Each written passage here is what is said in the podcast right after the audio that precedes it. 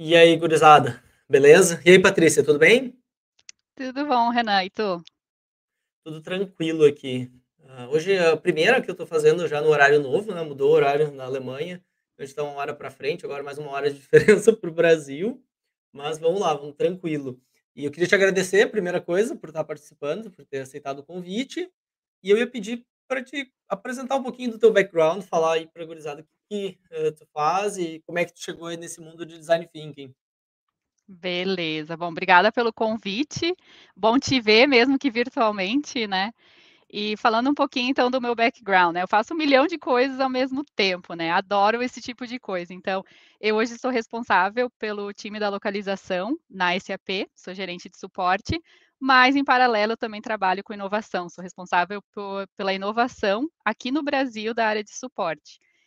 E daí aonde é que entra o design thinking nisso tudo, né. Bom, design thinking eu trabalho aí há mais ou menos 7, quase 8 anos já, e eu trabalhei desde que eu comecei, eu sempre trabalhei com design thinking com foco na aplicação dessa metodologia, né. E me abriu muitas portas, eu fiz muito networking, eu acho que me ajudou muito a chegar onde eu tô hoje, e é uma metodologia que eu uso muito, muito, muito na parte da inovação, né. E antes eu antes da SAP, né, eu sempre fui muito ligada, assim, com criatividade, gosto muito dessa área, então o design thinking foi o onde eu encontrei, assim, um vínculo muito forte com a criatividade dentro da área da tecnologia, que às vezes a gente sente que não tem muito espaço, né. E pra mim hoje é o melhor dos 2 mundos, poder estar na tecnologia e trabalhar com design thinking.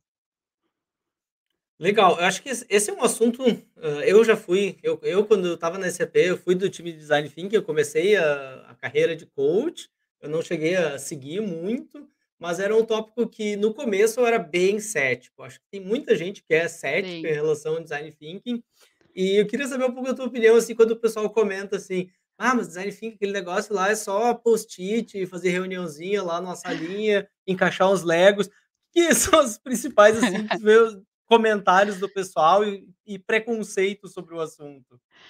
Ai, então, esse é o maior preconceito que a gente vive, né, design thinking é só colar post-it, design thinking é post-it, que a gente tem algum vínculo lá com a empresa do post-it, né. Então a gente escuta isso muito, eu acho que tu, né, já naquela época já vivia isso, a gente vive até hoje muito desse desse preconceito, porque o design thinking ele utiliza muito a metodologia de brainstorming, uma boa parte, né, a gente fica no brainstorming, que é idealizando uma solução. E essa parte é onde a gente mais usa post-it e é um dos métodos que a gente mais usa, assim, praticamente sempre que a gente vai aplicar o DT, a gente consegue, hã, pular algumas fases, mas a fase de ideação a gente nunca pula, a gente sempre executa ela. Então sempre vai ter a fase do post-it, então todo mundo que vai participar de uma sessão, ela sempre vai participar da fase do post-it, tu vai passar tu por uma sala onde o pessoal tá trabalhando, tu vai ver post-it e acabou ficando esse vínculo muito forte, né. Mas com certeza não é só post-it, o post-it é só uma uma etapa, né, e é algo que ajuda muito na organização de informações, né, que a gente muitas vezes tá falando alguma coisa, juntou um monte de informação, e tu quer daqui a pouco levar pra uma próxima etapa, então tendo o post-it, aquele cola e descola facilmente, tu facilmente consegue levar daqui a pouco de uma sala pra outra, de uma etapa pra outra. Então o post-it acaba sendo um grande aliado, assim, pra organização de informações, pra ajudar no processo e na aplicação da metodologia. Mas sim, o preconceito existe. O do post-it é o mais famoso, né, o mais forte, com certeza.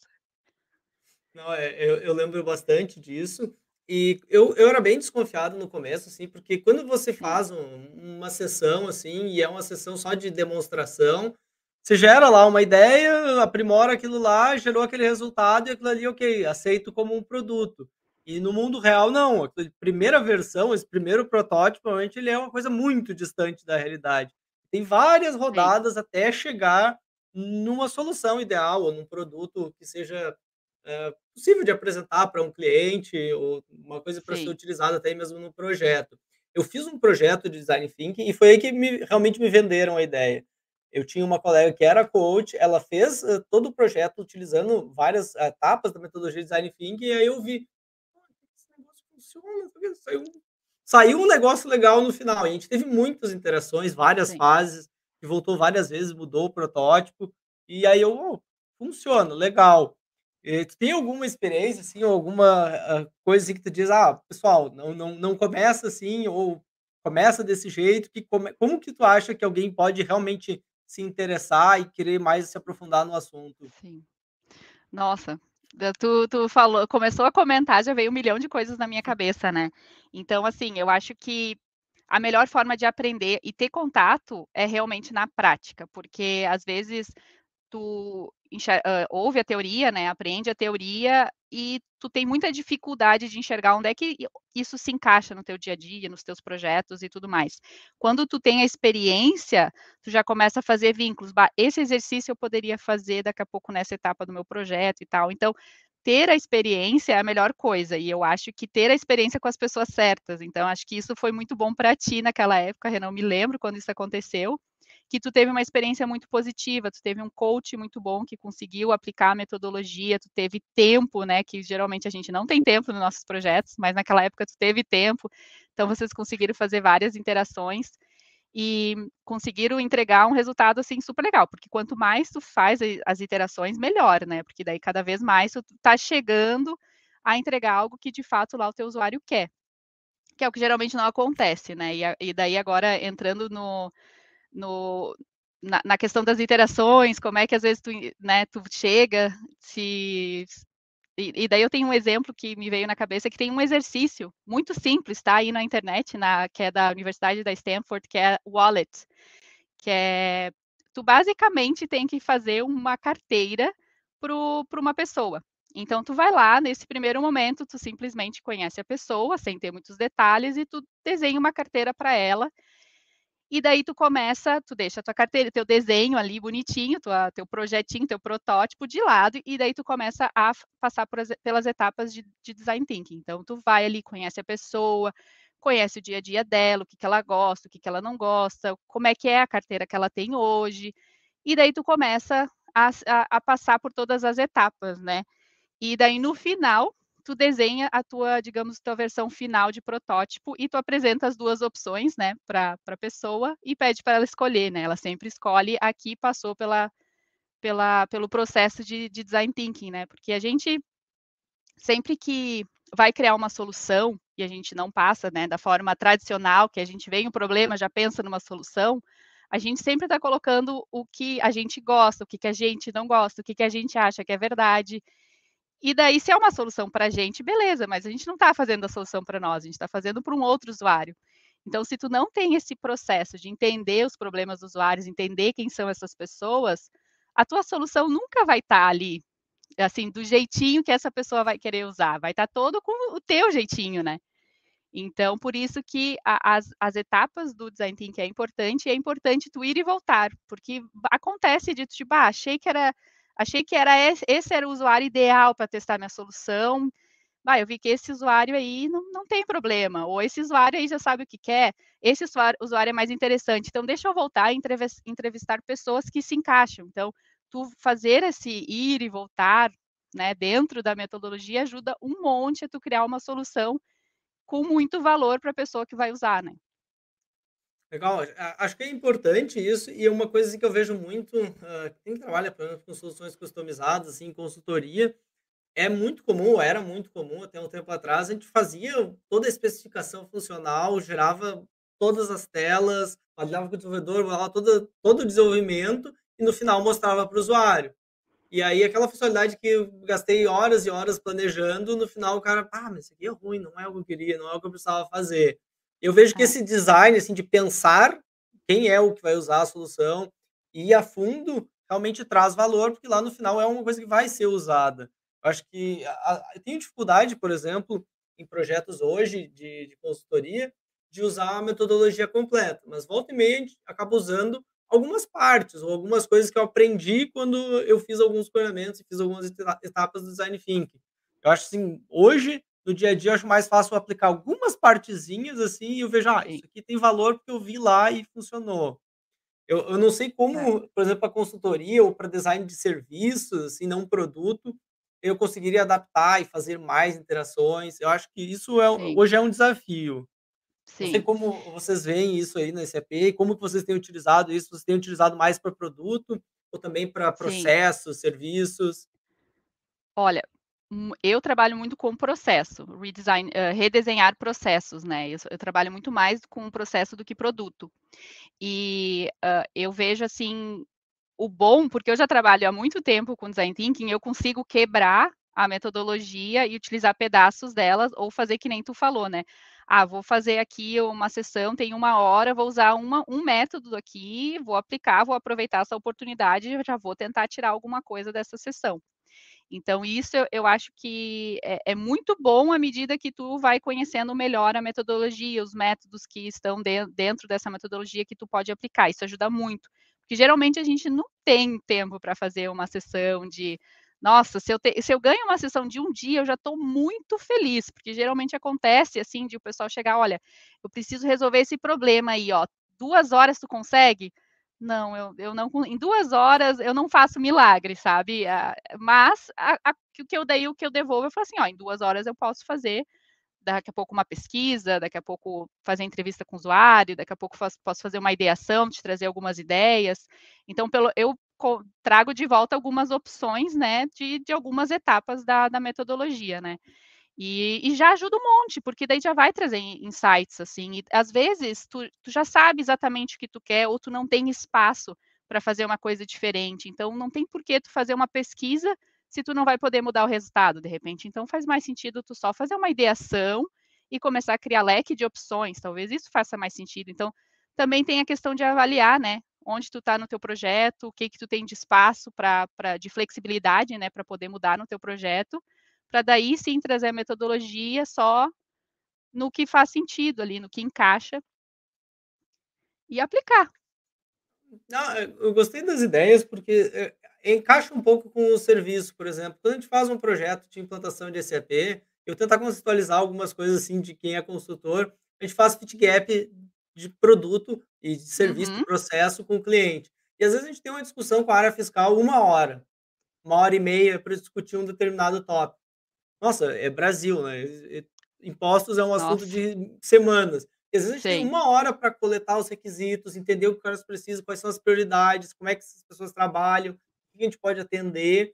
Então acho que, Uhum. eh, encaixa um pouco nisso, assim, tentar Claro. procurar o que que a gente consegue botar nesse tempo, para cada uma Uhum. dessas atividades. Porque a gente faz Sim. isso, ah, faz essa 1 hora com a área fiscal, depois tem 1 hora com o pessoal de compras, 1 hora com o pessoal de vendas. No final a gente Uhum. vai ter um fit gap de 2, 3 dias, para redesenhar ou desenhar todo o processo de implementação, todos os desenvolvimentos para implantar o SAP no Brasil, por exemplo. A gente Sim. sabe que precisa bastante desenvolvimento para fazer isso. E aí Sim. eu queria ver que que então tu tem alguma dica, o que que tu acha que normalmente se aplica e funciona bem com um tempo reduzido, assim, e com Sim. claro, com o escopo reduzido, porque eu não consigo mudar como funciona a arquitetura do SAP, eu consigo fazer alguns desenvolvimentos, algumas melhorias, Sim. automatizar alguma coisa. Que que tu acha que Sim. funciona bem nesses contextos, assim, tempo reduzido para pesquisa, para análise, para conversar com o Uhum. usuário? Sim. Sim, hã, bom, eu acho que é a é um vai ser uma dica que inclusive eu levo para vida, para todas tudo que eu faço hoje, que, assim, que nem tu falou, reunião de 1 hora, assuntos complexos, às vezes tu discute, discute, discute e não chega a lugar nenhum, né. Então eu sempre vou para uma reunião já com action planner, tipo assim, tá, qual é o meu objetivo nessa reunião, o que que eu preciso definir e o que que eu preciso sair dessa reunião. Então eu vou para essa reunião, eu vou fazer o tempo todo ela em si encaminhar para onde eu quero ir. Então, ah, começou uma discussão, saiu fora do caminho, tá, mas isso não é interessante, porque eu anotei como como meta para essa reunião, eu já vou puxar as pessoas de volta e falar: "Não, beleza, vamos discutir isso aí offline, talvez por e-mail, vamos continuar aqui que eu tenho isso, isso, isso". Então isso é uma dica já não é nem design thinking, mas de moderação, né, que tu vai pegando experiência de, tipo assim, trazer as pessoas sempre para o foco do assunto. E uma coisa, assim, que a gente tem que fazer em tudo que é sessão, e eu acho que é mais importante do que entregar a sessão, o workshop em si, é a preparação. Então eu gasto muito tempo em preparação, para garantir que, assim, ó, eu tenho mapeado tudo que for possível, tá, se se eu não tiver tempo para fazer isso, eu vou trocar esse método por qual outro método que é mais rápido, se eu tiver algum problema com o pessoal, hã, ir para um outro caminho, como é que eu vou trazer eles de volta, que tipo de pergunta que eu posso fazer sobre esse assunto, porque às vezes acontece de eu nem conhecer o assunto e eu tenho que moderar. Então, tipo, que assunto que perguntas que daqui a pouco se encaixam, então eu dou uma estudada, e eu acho que a preparação é tudo. Então tu vai para uma para uma meeting onde tu vai ter só 1 hora ali, já mapeia tudo que tu precisa saber, tenta ser o mais objetivo e tenta trazer a pessoa para ser objetiva também. Então, quando a gente está fazendo pesquisa, geralmente a gente gosta de fazer perguntas abertas para tentar explorar bem, né, o a pessoa, o contexto, para deixar ela falar os problemas. Quando tu não tem tempo, aí daqui a pouco tu tem que fechar um pouco mais esse escopo. Talvez não talvez perguntas abertas, mas mescla com daqui a pouco perguntas mais fechadas, para daqui a pouco tu ter um pouco de de de conteúdo para te poder usar depois, né, principalmente tem coisas que que nem tu falou, né, tu não vai poder modificar, então não faz sentido tu ficar questionando, explorando aquilo ali, que aquilo ali não vai mudar. Aí, por exemplo, ah, tu tem essa solução e tu tem o teu usuário, tu quer descobrir qual é os gaps, então tenta identificar ali com aquele usuário onde ela mais tem dificuldade no processo, o que que ela mais sente falta naquele processo. Foca naquilo que realmente tu vai poder trabalhar depois, e o que tu não pode mudar fora do do escopo, já mapeia ali para não perder tempo durante aquele pouco tempo que tu vai ter com o usuário, né. Legal, eu até tirei umas notas aqui. Não, tem tem umas coisas que são bem interessantes, às vezes, no dia a dia a gente acaba se perdendo um pouco, ah, não tem tanto tempo às vezes para fa fazer uma preparação, ou Sim. pensar nessas coisas, a gente acaba vai lá, entrega um serviço, fala com o cliente, mas não não levou todos esses objetivos, essa clareza, e acaba perdendo também um pouco de tempos, acaba Sim. desperdiçando tempo com isso, achei legal. Eu lembro, assim, de Sim. uma de umas algumas sessões que era o desafio era a moderação. Isso eu vejo muito quando eu faço projeto com cliente, porque às vezes eu Uhum. tenho um uma pessoa que ela realmente ela ela rouba a reunião para ela, ela sempre vai levar o assunto dela e às vezes ela não é a pessoa que é o escopo, o objetivo da reunião, ela é só um tá ali para participar, mas ela acaba sendo dominante na história e leva sempre para o lado dela, quando era para ir para o Sim. outro. Eu vejo isso muito comum em em projeto com cliente, e às vezes, assim, a pessoa que tem uma opinião, que era para estar falando mais, ela está mais retraída, assim, ela não fala tanto. Sim. E aí acho que acho que é um desafio de moderação, principalmente quando eu tenho a relação de Sim. cliente e fornecedor, porque eu não posso Sim. chegar lá e impor as coisas, eu tenho que ir levando. Sim, sim, nossa, nossa, tu falou tudo. Eu acho que hoje, assim, quando eu olho, eu não tenho dificuldade de entregar uma sessão, se eu sei, eu não sei do conteúdo, é é super tranquilo, porque tu tem a metodologia que te dá um super apoio, tu segue ela, não vai ter erro. Mas pessoas sempre é uma surpresa, tu nunca sabe o que que tu vai esperar, tu nunca sabe quem que vai ser aquela pessoa que vai falar demais, ou aquela que vai falar de menos, daqui a pouco tem aquela pessoa que é que é super envergonhada e, meu Deus, não fala, ou daqui a pouco tu tem o chefe de todo o grupo ali junto, e daí está todo mundo apavorado, não quer falar na frente dessa pessoa, e daí tu não consegue ter boas informações, conteúdo, tu vai ter informações que as pessoas daqui a pouco estão falando para agradar a outra. Então isso, nossa, é realmente eu acho que é uma das coisas mais desafiadoras mesmo, é gerenciar os grupos, né. Mas é assim, tu também vai pegando com o tempo e também existe métodos que te auxiliam, né. Então, por exemplo, tem a tipo, as pessoas que falam demais, que tentam dominar a sessão. Então existe o método que é se chama Silent Brainstorming. Então esse método é maravilhoso para esse tipo de pessoa, que é o método onde as pessoas vão colocar as ideias delas em Post-its, né, não podemos esquecer do nosso querido Post-it, mas vão todo mundo colocar individualmente e em silêncio, e daí tu já sabe que tem aquela pessoa que fala demais, então tu já sabe que ela vai ser a última a falar. E outra coisa que também daí tu já se programa de antemão, é de determinar um tempo, ó, todo mundo vai ter 2 minutos para falar o que colocou no Post-it. Beleza, é 2 minutos, é 2 minutos, e daí o teu trabalho, né, no meu, no caso como coach, é garantir que aquela pesso é cortar aquela pessoa, é ser mal educado mesmo, mas também é algo que eu sempre falo no início de uma de qualquer sessão, workshop, eu já seto essa expectativa, eu falei assim: "Olha, tudo aqui tem tempo, tudo aqui tem um propósito, se a gente sair do propósito, sair do tempo, eu vou acabar daqui a pouco sendo grossa, cortando, mas ó, faz parte do processo, não é nada pessoal, vamos embora que a gente tem uma meta e aí e é isso que a gente está é para isso que a gente está aqui, não é para para levar para o pessoal, nem nem brigarmos, nem nada disso, né". Então, acabou que eu nunca tive problema, sabe, mas eu já tive que te cortar muita gente, de interromper muita discussão, para garantir, assim, que essas pessoas não dominassem a sessão por completo. Uhum. Eu eu eu lembro agora tu falou, por exemplo, das pessoas que falam demais, eu tenho um outro exemplo. Normalmente, quando eu Uhum. estou fazendo esse tipo de atividade, eu deixo se tem um gerente, um diretor, ele tem que ser o último para falar. Se ele falar na frente, ninguém vai discordar, ninguém vai ir contra. Ele matou Sim. qualquer possibilidade de qualquer inovação sair dali. Vai Com ser a certeza. visão dele e ninguém vai derrubar aquilo. Com certeza. Tanto que sempre que tem alguém, hã, assim, importante, né, na sessão, eu gosto sempre de alinhar com essa pessoa, né, explicar para ela: "Olha, eu sempre vou te chamar por último ou, hã, vou te pedir se se possível, né, sempre segurar tuas ideias, deixa elas por últimas, deixa o pessoal falar, fa cuida com as tuas hã, feições, né, hã, as expressões faciais para não mostrar se está gostando ou não gostando", para o pessoal realmente se sentir confortável e não deixar com que, né, tuas expressões, teus comentários influenciem elas. Idealmente é sempre essa pessoa não participar, mas muitas vezes elas querem, né, daí beleza, quer participar, mas tenha em mente tudo isso, e se sair do script eu posso ter que vir aí a te chamar para o lado, mas ó, é porque a gente está aqui pra o meu trabalho é aplicar a metodologia, não é não não é te agradar, né.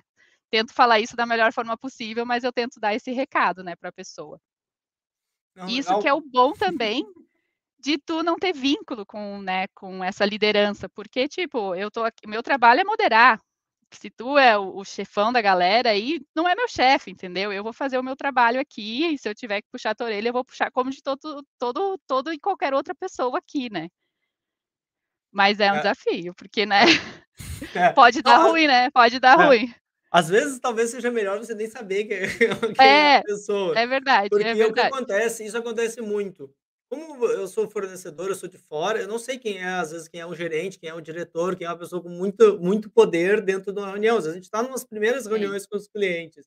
E aí dentro da Aham. empresa as pessoas têm aquela lição: "Não, mas aquele cara é um diretor, não posso falar isso com ele, não posso cortar ele, não Sim. posso ir contra a ideia dele". Sim. E aí quem vem de fora, às vezes eles olham: "Nossa, ele falou isso, não acredito". Aham. É Aham. muito comum isso. Aham. E assim, hã, tem outra coisa, uma questão, assim, que é que também é é difícil, é cultural, né, porque às vezes já entreguei sessões para pessoas de fora e, assim, brasileiro a gente conhece, né, bem ou mal, a gente consegue ter ali um sexto sentido e mais ou menos sentir como é que tá a energia.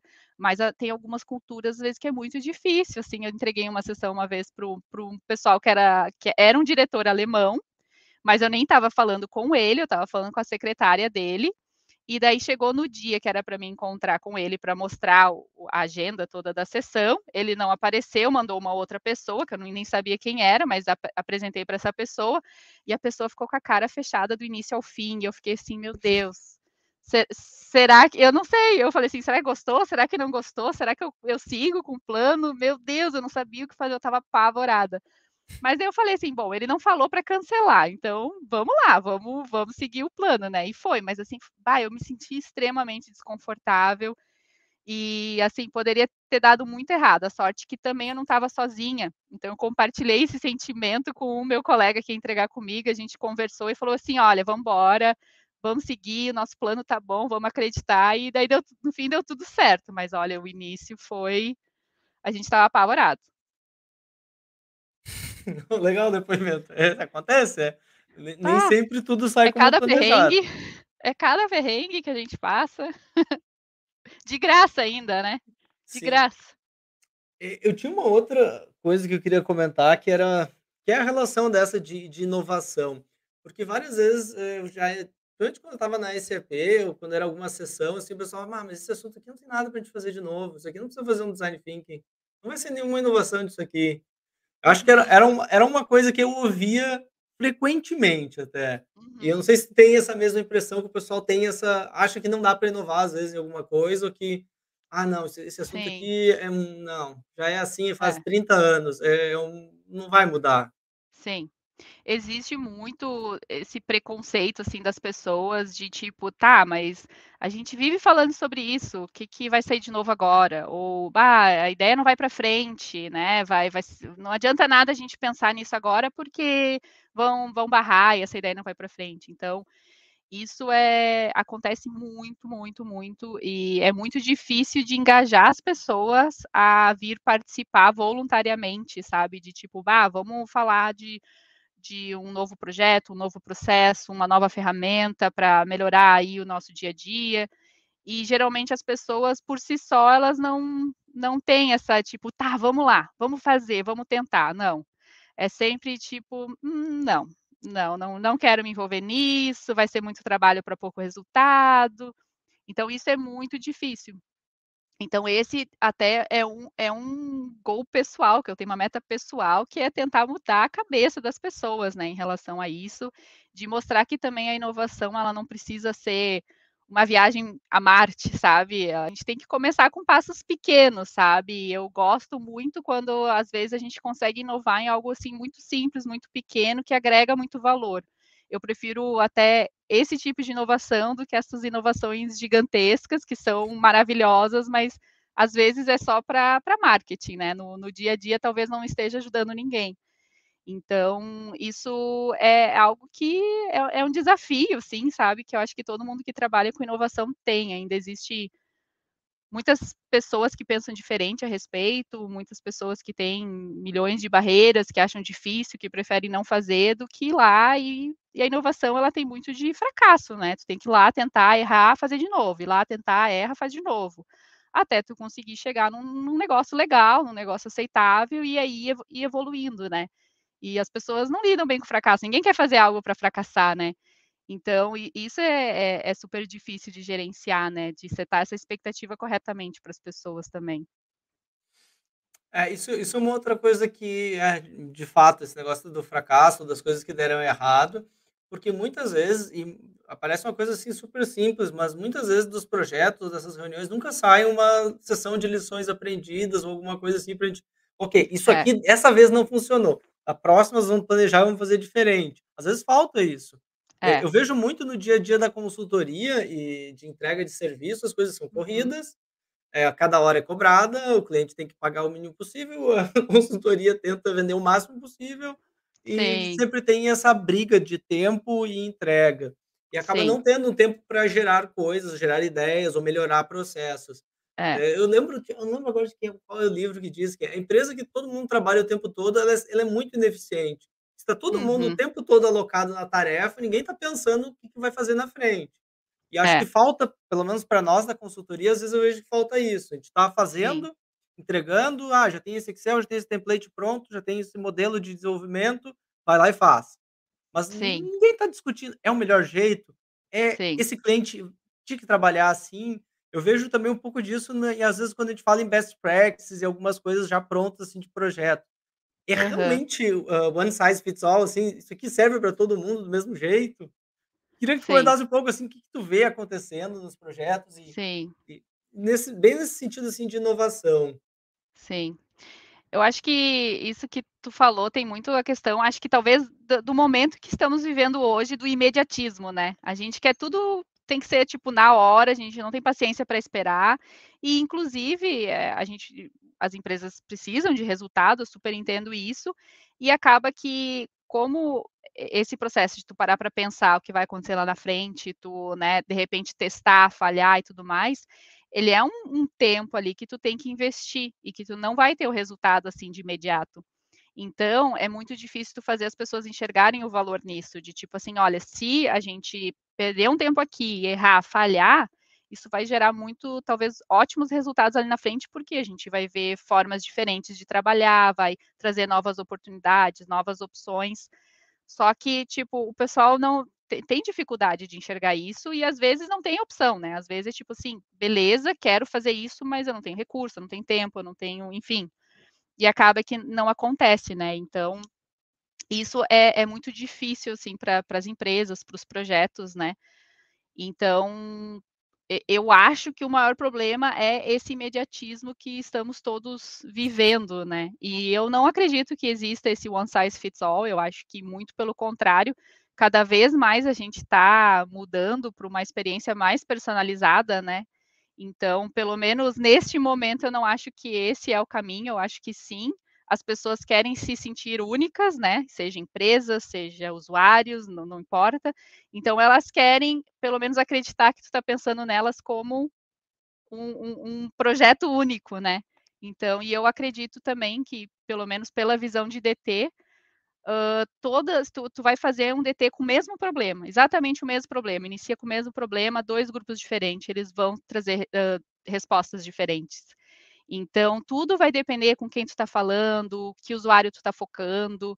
Então, para mim, não tem esse one size fits all. Eu acho que cada projeto é um projeto e tem que ser trabalhado de forma única. É, a gente vê isso porque, por exemplo, eu, se eu considerar, hoje eu tenho, faz hoje não, faz, sei lá, 15 anos que a gente tem best practices de implementação de SAP. A gente tem lá, Uhum. seria o scope item, dizer como são feitos os processos, a gente tem modelos, templates. Se eu pegar três ou quatro implementações de SAP, feitas inclusive pela mesma empresa, elas são diferentes. Saíram Uhum. coisas diferentes, apareceram requisitos Uhum. diferentes. Então, eu vejo bem que é esse caminho, assim, não, não tem. A gente entrega, pode entregar o mesmo modelo para todo É. mundo, a argila ali é a mesma, sai uma escultura diferente lá no É. final. Nunca sai Talvez igual. se um dia estivermos trabalhando com máquinas que não tenham pensamentos e sentimentos, talvez a gente consiga esse one size fits all, mas hoje eu acho que não é por aí. É, eu vejo assim que, pelo menos para serviço, a gente tem um espaço muito grande de fazer coisas diferentes e mudar até processos. Muitas vezes, Uhum. quando a gente está discutindo um, um desenvolvimento com o cliente, a gente descobre assim, não, mas o problema não é o sistema, o problema ele está fora do sistema. O que ele tem Uhum. que mudar não é essa tela aqui, ele não precisa de uma transação Z ou de um botão a mais nessa tela. Ele precisa Sim. sentar lá, conversar com essa pessoa e mudar esse processo. O problema dele é um silo aqui, alguma Sim. coisa nesse sentido. E eu tenho, Sim. ah, pelo menos eu tenho visto, esse é um ponto, assim, é onde gasta mais tempo em projeto.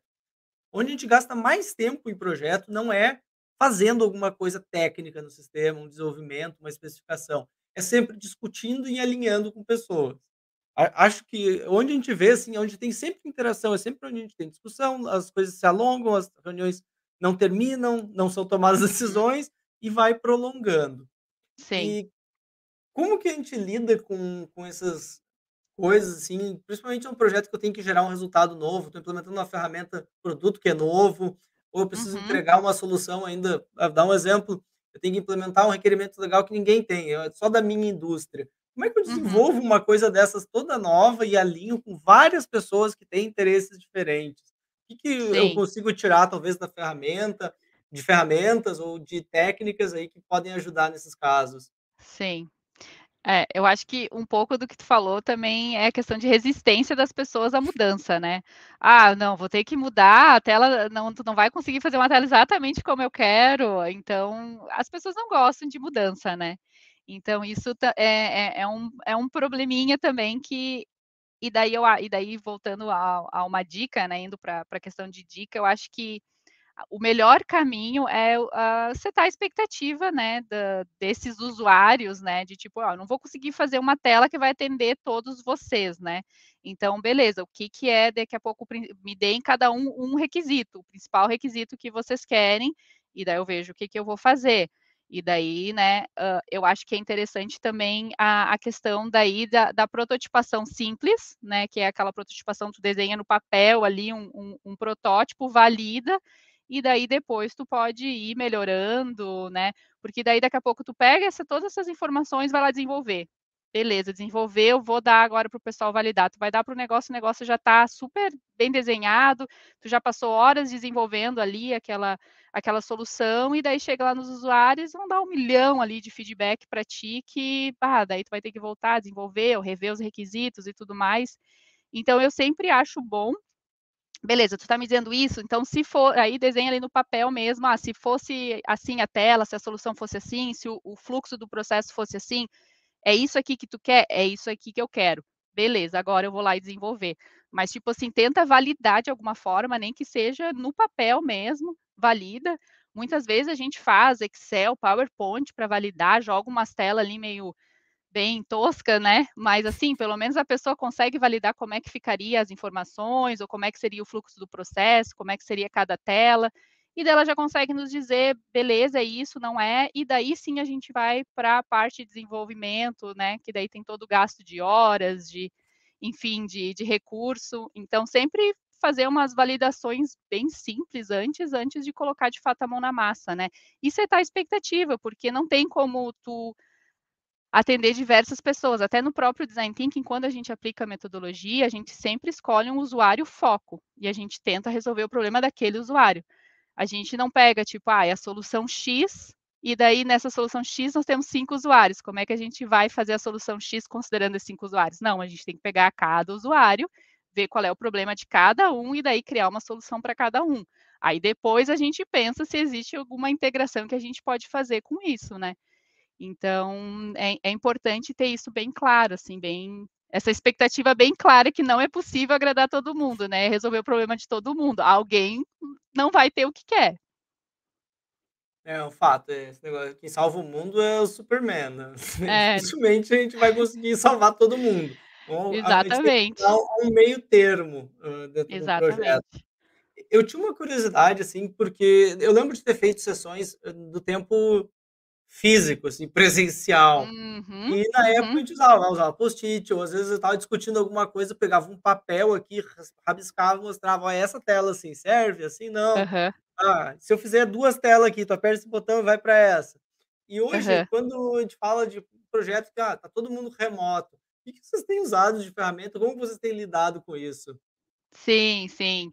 E e esse foi um grande desafio, né, que a gente ficou se questionando como é que vai ser, a gente vai obter os mesmos resultados, né. E daí a gente: "Bom, vamos fazer uma sessão e vamos ver", né. Então foi foi mais ou menos aí que começou.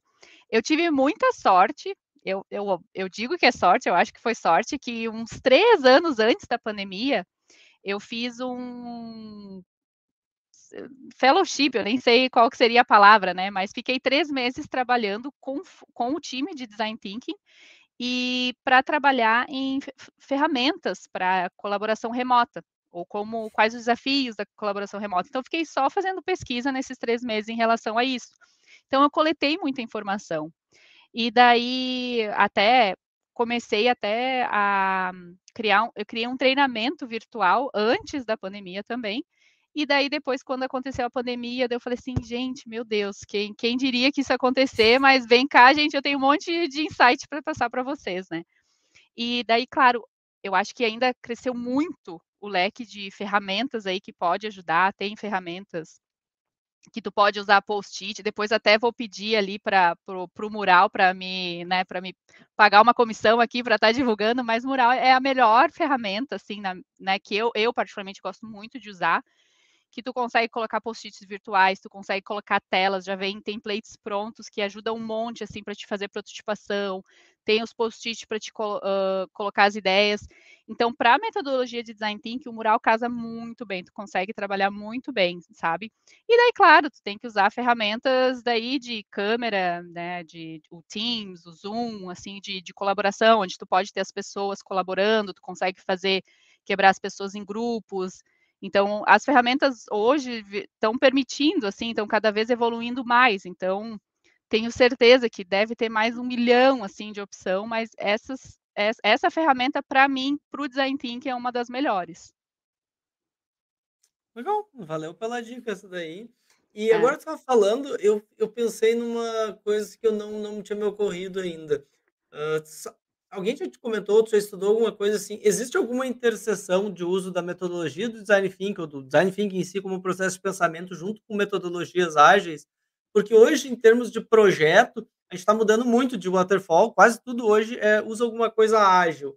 E se tem alguma Aham. coisa, assim, de como casar a etapas de processos e de metodologia ágil junto com o design thinking. Já ouviste alguma coisa a respeito? Sim, eu eu na prática não nunca executei os 2 juntos, mas eu sei que sim, é possível e eu sei que, hã, o pessoal usa muito o o o processo de tipo, qual de preparação, né, para daqui a pouco as as thinks que tem, né, então de preparação, de o que que precisa, qual que vai ser o objetivo o que que a gente quer sair daqui, né. Então eu acho que muito talvez nem não necessariamente os métodos, mas a essa forma de pensar que a gente sempre precisa ter um resultado e qualquer coisa volta, revisa e tudo mais, mas a gente precisa estar, hã, andando, né, digamos, né. E isso eu acho que casa super bem e eu sei que tem times que usam, sabe.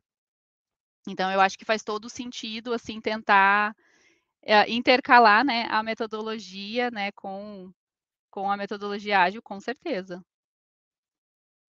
Legal, porque o que eu vejo hoje, assim, eu trabalho na Alemanha, e na Alemanha tem muita coisa que, assim, ah, a decisão é difícil de ser tomada, precisa ter um grupo, a gente precisa fazer um grupo de estudo, precisa separar um time para analisar alguma coisa. Então, normalmente, a primeira decisão, a primeira análise nunca é assim: "Ah, vamos testar isso, vamos ver se funciona, vamos ver se Uhum. funciona", não. Vamos parar, separar, fazer um estudo e e aquele negócio do assim: "Ó, vamos testar, ver se funciona ou não", vai lá para o final. Então eu vejo muito isso acontecendo. E a gente tem É. alguns projetos até que a gente trabalha, às vezes, com o cliente, a gente acaba herdando um pouco da metodologia, da forma de trabalhar do cliente. E aí eles Uhum. dizem: "Ah, é ágil, a gente tem sprint, a gente usa uma aplicação aqui que é de gerenciar projetos ágeis".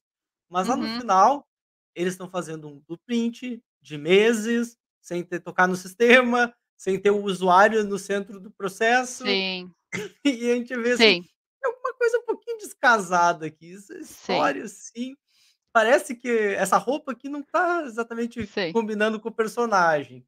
Acho que isso eu vejo muito em projetos hoje. E às vezes, Sim. não sei como que a gente consegue, como um fornecedor, assim, um prestador de serviço, trazer um pouco dessa metodologia, assim, um o a forma de pensar, assim: "Ah, como é que a gente vai inovar isso aqui? Como é que a gente vai entregar um processo Sim. melhor?". Sim. E tu tem alguma dica, assim, para esse É. tipo de situação? É, o que o que eu gosto de fazer, é fazer as pessoas apli eh, aplicar a metodologia de design thinking, mas sem elas saber que elas estão participando, né, da da da aplicação dessa metodologia, é o que eu gosto de fazer. Porque no momento que daqui a pouco, daí vem a questão cultural, que nem tu falou do dos alemão, que gostam de discutir, discutir, discutir, discutir, discutir, e tu fica naquela discussão, tu até cansa, tu se perde, tu já nem quer mais falar sobre o assunto de tão cansativo que às vezes fica e tu não chega a lugar nenhum, né. Daí vem um um pouco dessa questão cultural da do perfeccionismo.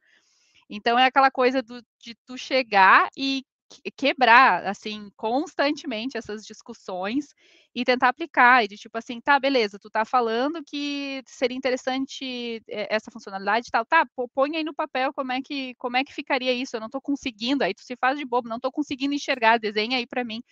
Então, assim, tentar aí é claro, só um um pequeno exemplo, né, nesse nesse exemplo que tu deu, de fazer com que ele faça aí a prototipação, mas ele não sabe que tá fazendo uma prototipação, que que isso é uma etapa do design thinking. Então isso particularmente é algo que eu gosto de fazer, principalmente porque em aí tem a questão do preconceito que a gente falou lá no início, muitas vezes se tu falar pra pessoa: "Vamos aplicar um design thinking aqui nesse problema, vamos aplicar um um um ideation", ah, daí: "Ai, vamos fazer post-it, vamos aqui fazer, assim, coi sabe, não vamos chegar a lugar nenhum, isso aqui não", né. Aí o pessoal começa a botar um monte de barreiras, então às vezes eu falo: "Ah, vamos chegar aqui, hã, vamos me me dá algumas ideias aí, o que que vocês acham?", o pessoal começa a dar ideia, eu mesmo faço as anotações, nem peço para o pessoal botar em post-it nenhum, e: "Não, legal, legal", e daí eu começo a explorar aquilo ali, sabe. Então, eh, fazer com aplicar as metodologias e fazer elas participarem sem saber que estão estão dentro do negócio, né, pra mim e e esse funciona super bem, né. Não, eh, eu acho que isso mas isso isso requer bastante experiência, porque uma das coisas que eu vi, assim, quando eu comecei a fazer uma ou outra sessão, a moderar algumas sessões não é fácil. Tu começa Não. a fazer e não anda. E as Sim. pessoas começam a tomar conta e levam dominam o assunto, e se você não sabe fazer, perde um pouco, acaba se Sim. perdendo no meio. Então Sim. esse papel do moderador, assim, que é quase transparente, que tá levando pra onde ele quer, sem as pessoas verem, é difícil de ser feito. Não é uma coisa que Nossa. sai de um dia para o outro. É é muito difícil e nem sempre dá certo, né. Porque por mais experiente que tu seja, tu pode conhecer, nossa, milhares de métodos pra poder aplicar em diversas situações. Às vezes acontece de tipo: "Bah, naquela sessão não deu certo, não não consegui, eu eu não estava bem", e ou então o grupo não não consegui me conectar, não consegui fazer o grupo trabalhar. Acontece de às vezes dar errado e tá tudo certo, e daí é uma das grandes sacadas, né, e que eu gosto muito também, é sempre de trabalhar em dupla. Então se eu não tô bem, então eu tenho uma pessoa ali que a gente inverte os papéis ali, tu ela lidera e eu fico só como dando suporte ali, tirando dúvidas do pessoal, cuidando tempo. E e daí, ah, tem aquele grupo ali, não tô conseguindo moderar, tem aquele aquela pessoa que fala demais, não sei lidar com aquele perfil, tu tem aquela pessoa pra dar aquele suporte. E o bom também que daí também sejam 2 pessoas di diferentes, né, uma que daqui a pouco consiga lidar com esses perfis difícil, daqui a pouco eu consigo trabalhar com aqueles perfis mais tímidos. Então, essa mescla também de de de escolher quem vai moderar também é super importante, né, pra porque como tu falou, é um papel meio transparente, o pessoal não dá valor, mas é o mais importante para que uma sessão dê certo. Sim, é E invisível requer que move o mercado ali. É, e requer experiência, é aquela coisa de estudar os métodos disponíveis, tentar, "Ai, não deu certo, faz outro, esse aqui também não deu certo, faz outro", e tu vai tentando até que tu vai pegando experiência e tu vai aprendendo um monte de métodos diferente, que daí tu vai ver, "Bom, o pessoal discute um monte, ah, vou pedir para eles fazerem esse método aqui, onde eles vão mapear quem são as pessoas interessadas nesse problema", beleza, tu coloca eles para fazer e tu vai ver que o pessoal faz, sabe, no momento que tu dá um template para elas, a gente adora seguir template, quando tem pouco tempo também, daí já fica a dica para quando tem pouco tempo, usa template. Template ajuda um monte, assim, pra fazer as coisas andarem de forma mais rápido e tu conseguir daqui a pouco atingir ou coletar algum resultado aí que tu precisa de alguma atividade. Mais uma boa, já acho que eu vou ter que fazer vários cortes aqui, pra conseguir levar isso aqui pra algumas sessões de fit gap, discussão, tá com umas um approach diferente, acho que dá sim pra tirar É. algumas ideias. Bah, só que bom, que bom, então já já rendeu aí esse Tá. papo. Não, eu acho que tem, assim, tem tem, por exemplo, tem mais coisas que eu acho que são difíceis nesse momento, mais ou menos conectada com esse assunto, eu acho que sempre tem sempre tem a questão da priorização, porque quando a gente tá Uhum. discutindo com o usuário ou com o cliente final, produto, processo, que seja, nunca é um ponto só, sempre tem várias coisas. Então a gente Uhum. tá uma sessão falando sobre problemas de tributação, problemas da área fiscal com os processos, e sempre tem 4, 5, 6 pontos sendo discutidos. E às vezes a gente não tem uma metodologia clara, às vezes o cliente mesmo não tem uma análise clara de que que ele vai priorizar, como é que ele vai decidir quais são os que ele pode focar, que ele pode botar uma energia ali, e quais são os que não, esse aqui não não vou conseguir fazer agora, ou não é tão Uhum. importante. Então essa decisão, assim, dos gargalos, onde é que realmente, ah, tá apertando, eu também vejo que é difícil, às vezes as as empresas não têm uma metodologia, as pessoas não têm uma metodologia pra lidar com isso. Como que vocês Uhum. usam isso, o que que tu acha que é uma ferramenta interessante, assim, pra esse tipo de situação? Ah, priorização sempre é um problema, né, que se tu falar assim: "Ah, tô aqui pra resolver teus problemas", nossa, vão te dar uma lista ali, né, óbvio, né, querem aproveitar a oportunidade, super entendo. Mas é aquela também aquela coisa, né, acho que tu falou, se tudo é prioridade, nada é prioridade, né. Então o que tem várias coisas, tem métodos, óbvio, que tu pode usar, como tu pode criar ali um mapa de um heat map que a gente chama, um mapa de temperatura, onde tu pode colocar as coisas mais críticas ou que vão ter maior impacto, ou que vão ter daqui a pouco um nível de desenvolvimen hã, nível de desenvolvimento não, mas assim, um gasto de recursos menor e tal, então tu consegue meio que usar alguns índice ali, daqui a pouco ver o que que é mais crítico, o que que não é, o que que dá pra fazer mais rápido, o que que não é, e ali tu já consegue fazer uma priorização. E assim como esse método, tem outros, óbvio, né. Mas uma das coisas também que eu sempre, hã, pergunto, né, é assim: "Eu vou te entregar tudo que tu quer", quer dizer, mundo ideal, né, "Vou entregar tudo o que tu quer, mas vou te entregar em, hã, on waves, né, em ondas", então, tipo assim, primeira entrega que eu vou te entregar, quais que são os 3 principais, hã, funcionalidades que tu quer nessa primeira entrega? Beleza, daí aí tu consegue meio que fazendo com que o próprio usuário, né, a própria pessoa que vai usar, comece a te dizer tá, comece a fazer ela pensar, priorizar as coisas e te dizer: "Não, olha, isso aqui é o que mais me dói, então se o que eu preciso pra ontem é isso, isso e isso", né. E daí depois, beleza, o que que viria depois? Ah, tal e tal coisa, beleza, e daí assim vai por diante.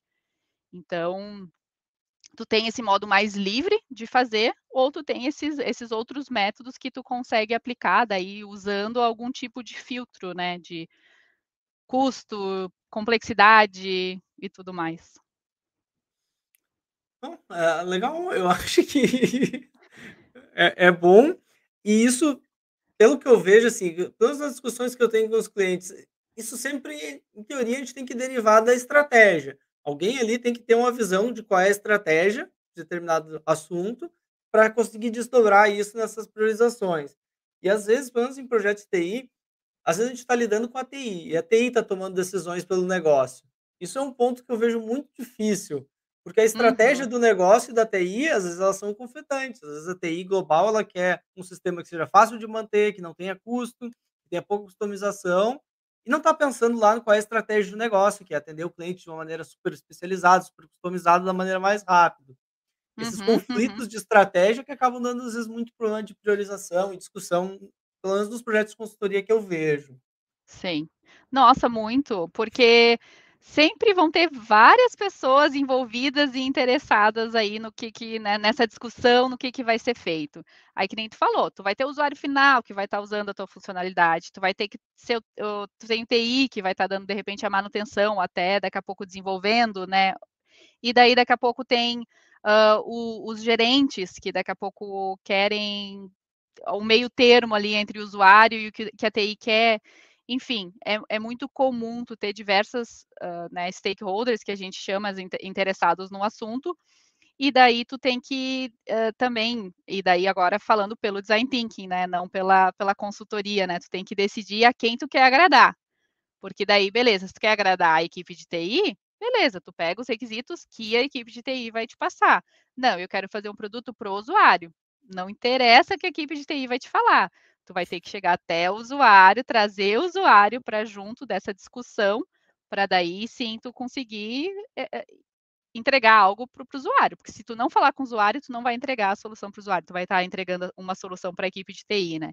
Então, claro, eu sei que muitas vezes tu não tem opção, e daí também foge do teu controle, mas se tiver no teu controle, tu tem que olhar para todos esses stakeholders e decidir: "Beleza, em quem eu quero focar, quem que eu vou agradar aqui", né. É, como como fornecedor de de solução, É e quem nós tá normalmente a gente pagando, né. é, a gente tem 2 senhores sempre, né, a gente tem quem é que Sei. usa o produto e quem é que paga pelo produto. E é Uhum, sempre uhum. às vezes a gente tem que dar um passo para trás, assim: "Ó, espera aí, vamos deixar eles discutirem esse assunto, que É. não é a gente que vai decidir essa parte". Sim, sim. Mas é é bem comum. E normalmente, é esse é um ponto, assim, quem tem o poder é quem tem o dinheiro na mão, normalmente.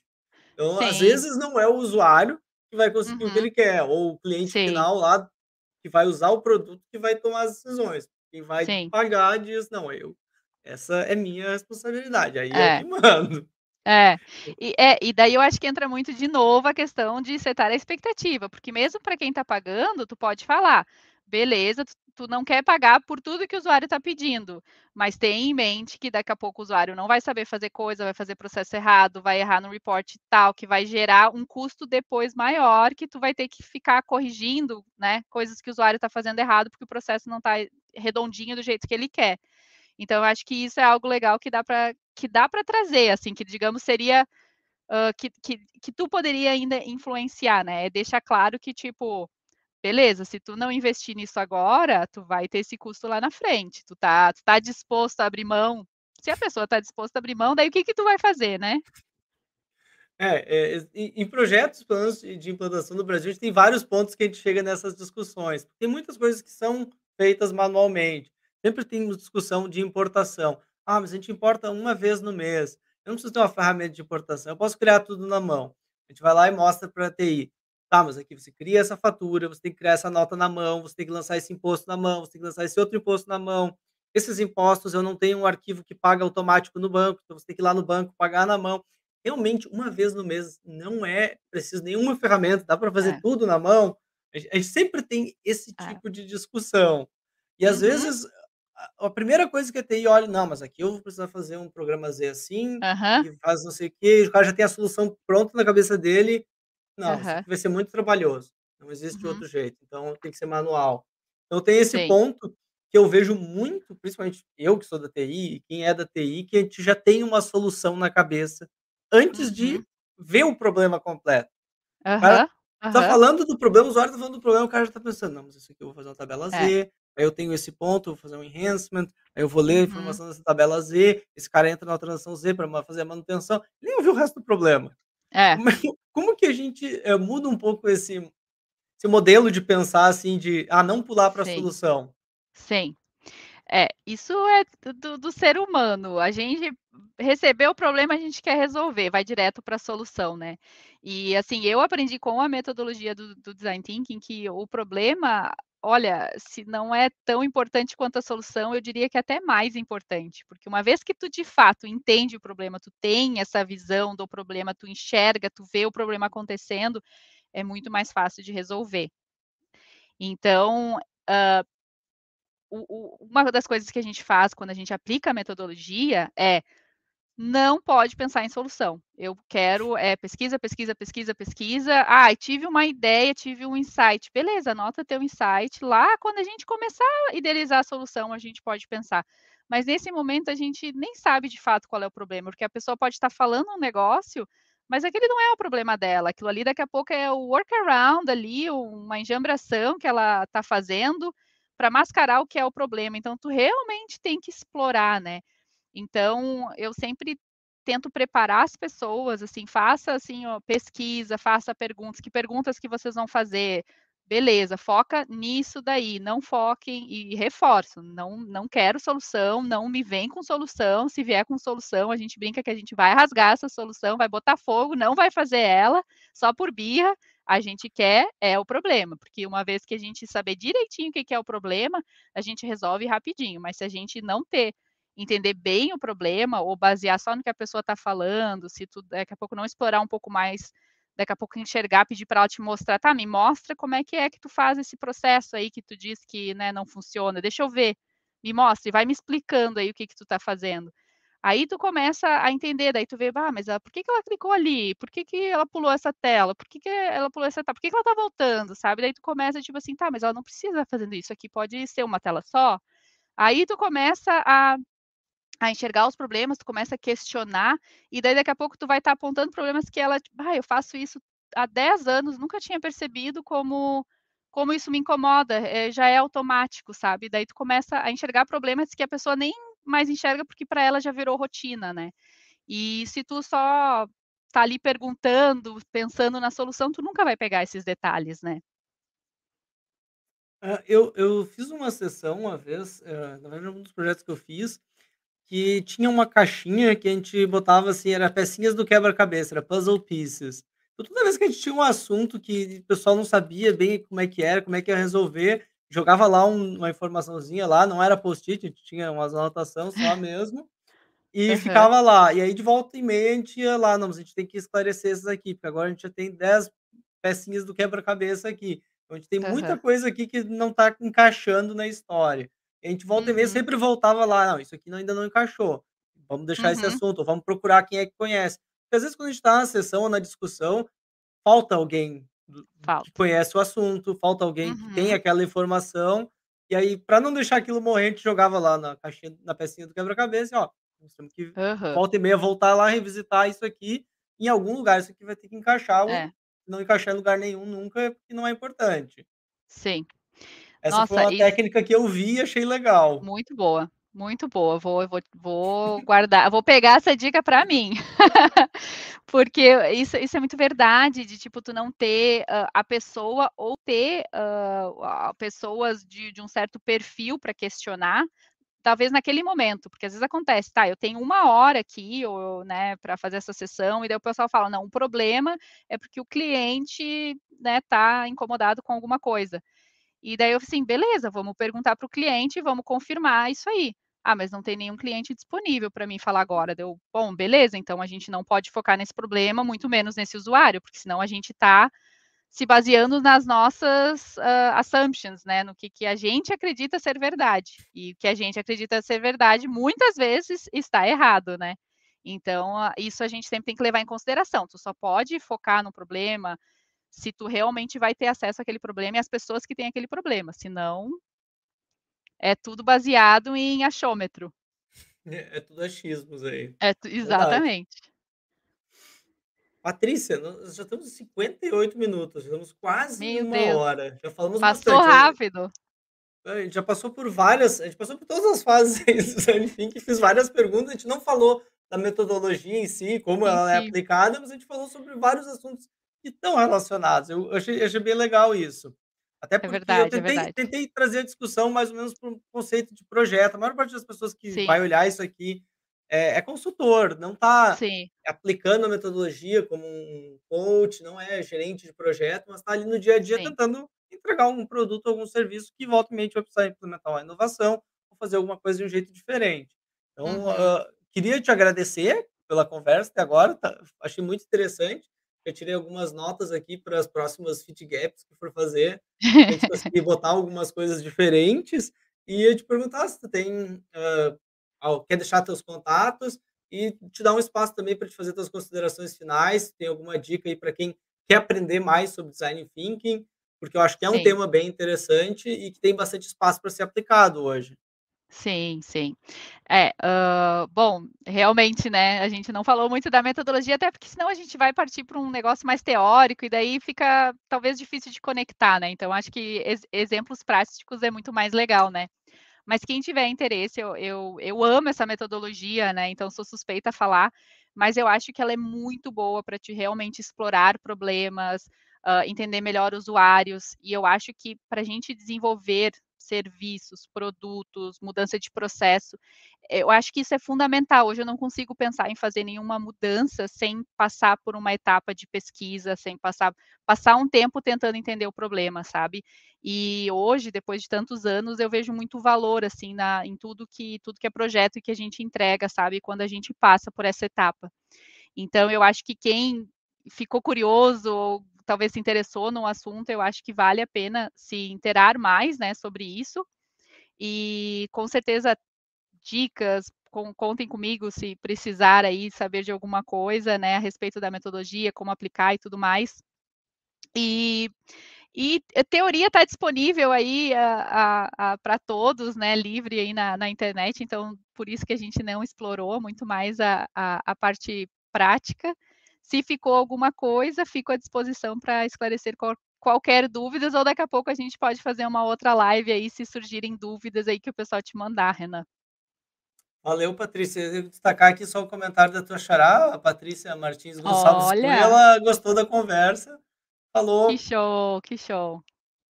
falou bem da conversa, então obrigado aí para as Patrícias que participaram aí. E, bom, para ti Obrigada. aí um bom final de tarde, aqui já está noite. Obrigada para ti, uma boa noite, bom descanso aí para ti. Tá certo, abraço, tchau. Valeu pessoal, tchau, tchau.